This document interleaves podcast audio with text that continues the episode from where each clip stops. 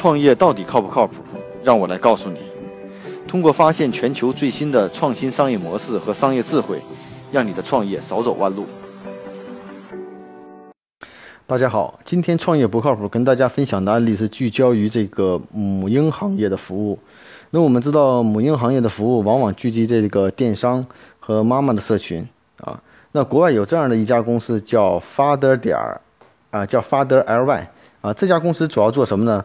是聚焦于爸爸，就好比中国的这种电视节目《爸爸去哪儿》，它是通过召集一些名人或者说是一些爸爸育儿的分享，啊，构建爸爸的这种社群。那随着这个，尤其是国内的，呃，这个呃二胎市场的放开啊。我们看到现在很多在育儿方面，不仅妈妈们很专注，而且爸爸们更愿意在育儿方面分享更多的经验。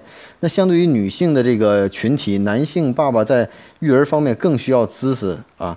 那我们更希望看到其他的爸爸是怎么做的，特别是在孩子的沟通、交流、培养、辅导以及各方面的知识上。那这家公司呢，就是专注于这样的人群。那最近也获得了几百万美金的投资啊，然后每天的这种用户的访问量、下载量都在持续性的增长。我们可以看到，在母婴行业中，呃，这是一个另辟蹊径的方法。那可能类似的项目，也许在国内其他人有做过，但是实际上怎么去做？那随着现在这种人群的放开，还有一些采用现在视频直播或在线知识分享的这种技术的放开啊，那可能让知识触及到，让知识触达到更多的人会更为便捷。那也是随着现在大家对儿童教育的参与程度，一个家庭之外，除了母亲以外，父亲更充当了重要的责任。这种意识的提高，也对这也对是这次项目的更大的促进。那这家公司通过什么样的服务呢？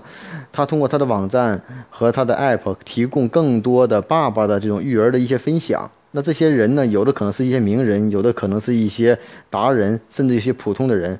那我们会看到，我们更希望知道贝克汉姆是怎么教育孩子的，也更希望看到像国内的一些明星是怎么教育孩子的，他们怎么跟孩子相处的。那这些呢，可以成为我们在做一些教育孩子的一些方向。那至少我们看到，国内的这个节目《爸爸去哪儿》应该是非常的火爆，也造就了一帮明星的爸爸。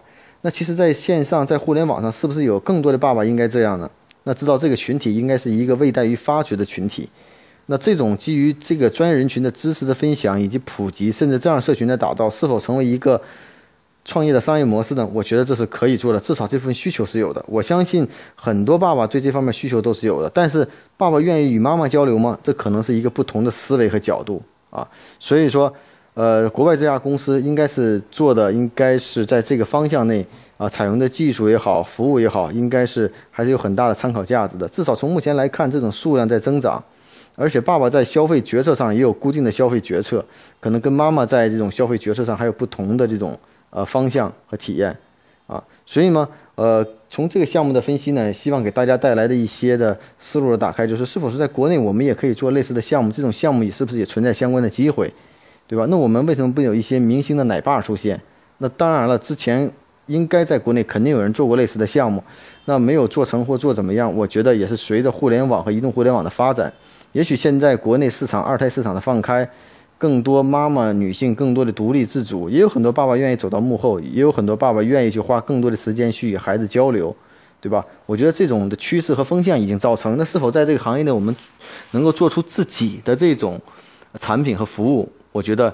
也是有目以待。之前有一个产品叫“工程师爸爸”，好像也做的类似的服务和产品。那在这个细分领域，打造怎么样的社群，提供什么样的服务和产品，可能成为我们的关键。所以呢，也是通过今天这个案例的分享，希望给大家带来一个在母婴市场上有的更有价值的一个商业模式的探索。